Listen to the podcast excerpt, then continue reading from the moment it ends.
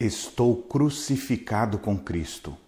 Logo, já não sou eu quem vivo, mas Cristo vive em mim. E esse viver que agora tenho na carne, vivo pela fé no Filho de Deus que me amou e a si mesmo se entregou por mim.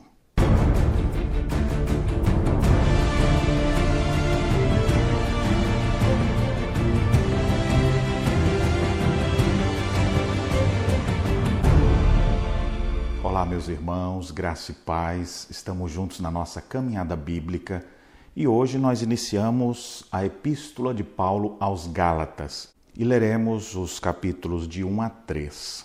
Logo no capítulo 1, o apóstolo Paulo reafirma a importância de não abandonar a fé bíblica, a fé conforme estava sendo transmitida, pois falsos obreiros e falsos profetas sempre surgem para tentar desviar as pessoas da verdade. E ele declara o seguinte: Mas ainda que nós, ou mesmo um anjo vindo do céu, vos pregue evangelho que vá além do que vos temos pregado, que seja anátema. Ou seja, eles não deveriam romper com aquilo que eles estavam aprendendo.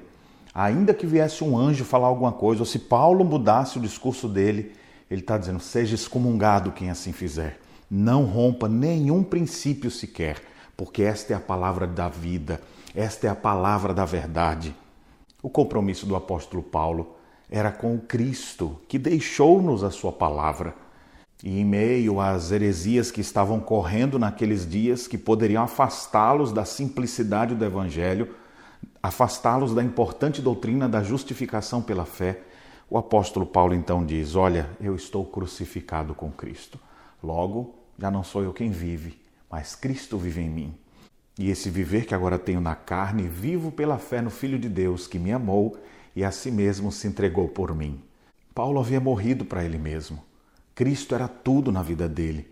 A doutrina da justificação pela fé é preciosíssima. E Paulo diz: Cristo é quem vive em mim. Eu não tenho justiça pessoal, eu não sou capaz de me autossalvar, mas Cristo me salvou.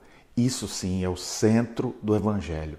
Cristo nos perdoa, Cristo nos restaura, Cristo nos dá uma nova vida. E isso tudo é obra do Espírito Santo em nossos corações, fazendo-nos crer na Sua palavra. Mas naqueles dias havia algumas heresias correntes. E muitos dos crentes da Galácia estavam enveredando por caminhos e pensamentos que não eram os da verdade. Então, de forma bem incisiva, no capítulo 3, o apóstolo Paulo fala: Ó oh, Gálatas insensatos, quem vos fascinou? Quem vos enfeitiçou?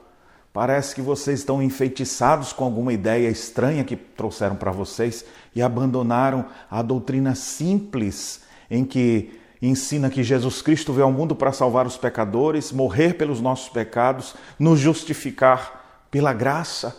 Essa simples doutrina estava sendo colocada em xeque.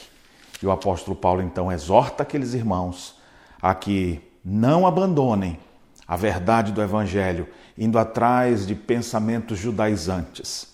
Ainda hoje existem na nossa época muitos falsos obreiros e falsos profetas querendo nos afastar da leitura simples que o Evangelho nos traz, da verdade simples de que Cristo, o Rei do universo, veio ao mundo para nos salvar, para nos perdoar e para nos garantir vida eterna.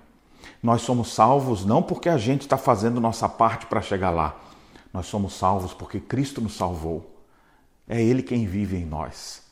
Então, para nós, viver é viver para Jesus, pois Ele nos amou e se entregou por nós naquela cruz. Que você possa meditar nas leituras de hoje e sondar o seu coração.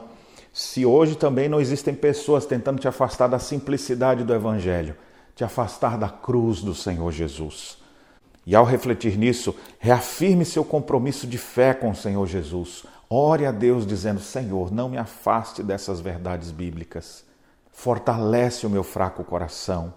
Me ajuda para que eu não vá atrás de nenhuma nova revelação, ainda que um anjo venha me dizer alguma coisa que vá diferente disso, que eu não acredite nessas coisas, que eu possa me manter firme servindo ao Senhor. Essa é a nossa oração, nosso desejo sincero para você. Que Deus abençoe sua vida e as reflexões nesta segunda-feira.